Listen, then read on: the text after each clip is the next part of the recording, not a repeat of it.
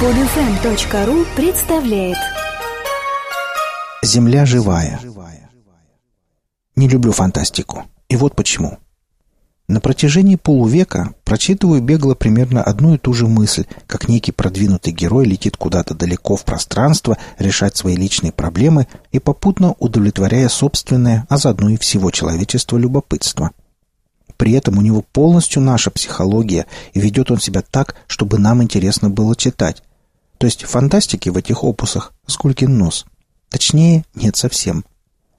Авторы, отождествляя себя с человечеством, воображают, что они в недалеком будущем смогут управлять Вселенной или хотя бы какой-то ее частью.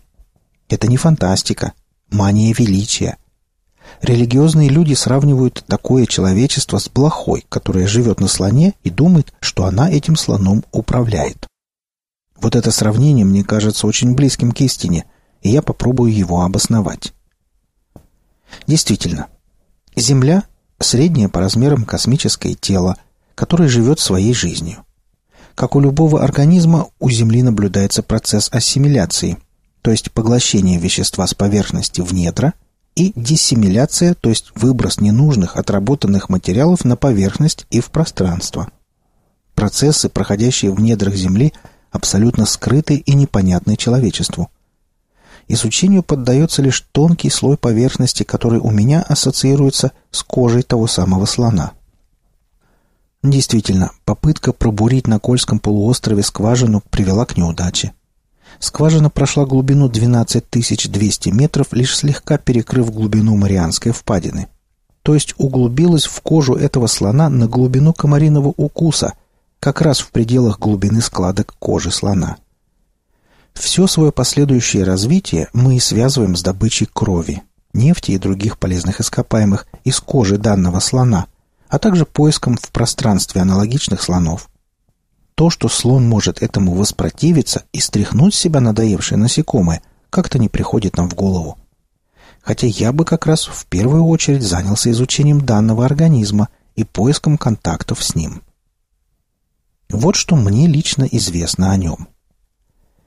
Земля на самом деле не просто планета, а двойная система – Земля-Луна – Размеры и масса Луны вполне сопоставимы с земными, поэтому обе вращаются относительно общего центра масс, находящегося недалеко от поверхности Земли.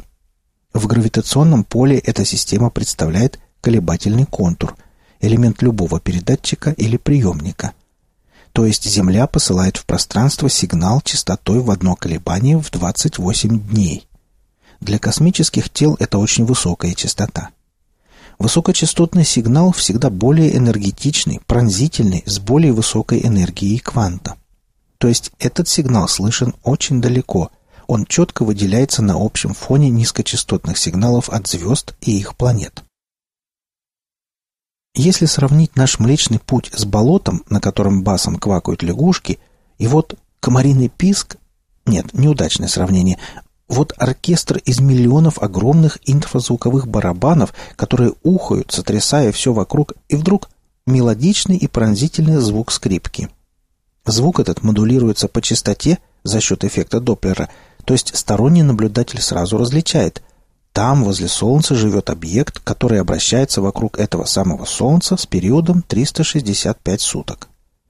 Конечно, сутки – чисто земное понятие, но вот соотношение двух частот, примерно 13, оно постоянно. Кто же может воспринять такой сигнал? Да только подобная планета, точнее двойная система, соизмеримая или кратная по массе. Именно она почувствует характерное дрожание, войдет в резонанс с принятым сигналом. Значит, две планеты в принципе могут общаться, причем на очень больших расстояниях. Чтобы передать дополнительную информацию, планета может слегка менять гравитационное поле, смещая массы на своей поверхности. Мы называем это землетрясением. Но для живых планет – обычный диалог. О чем они могут говорить? Примерно так же, как и люди, о погоде. Греет солнышко или уже не очень. О жизни. У тебя есть там жизнь? Если нет, могу прислать. Если задолбали жильцы, подскажу способ, как избавиться. Все как у нас. Жизнь же разносится по Вселенной весьма простым способом. На Земле производится огромное количество биомассы, различных клеток, микробов, вирусов. Все это поднимается на большие высоты, откуда разносится солнечным ветром. Поэтому рано или поздно эта органика достигнет самых удаленных частей галактики. А в каждой ДНК из самого простого организма может быть в принципе записан весь путь эволюции жизни. Значит, главная проблема – должным образом эту органику принять, создать условия. Об этом планеты и переговариваются. Живые планеты.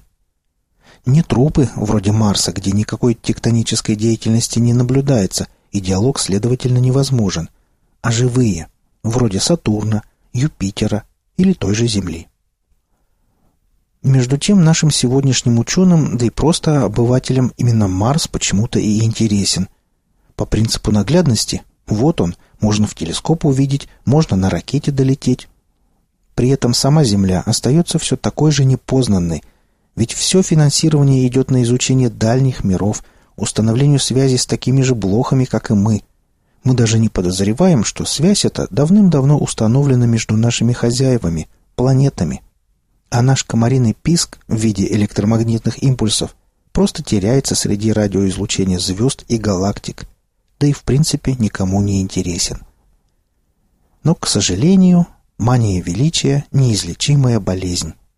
Точнее, образ жизни, венца творения человека.